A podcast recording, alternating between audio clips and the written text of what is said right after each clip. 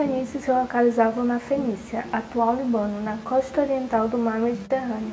E essa localização geográfica contribuiu para o comércio marítimo, que era fonte da economia dos fenícios.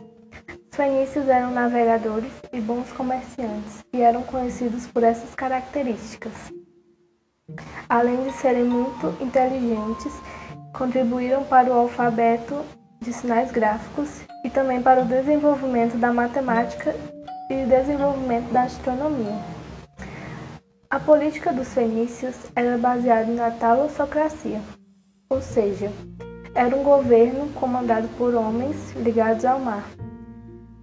E a Fenícia era dividida em cidades-estados, e um rei governava cada uma dessas cidades-estados.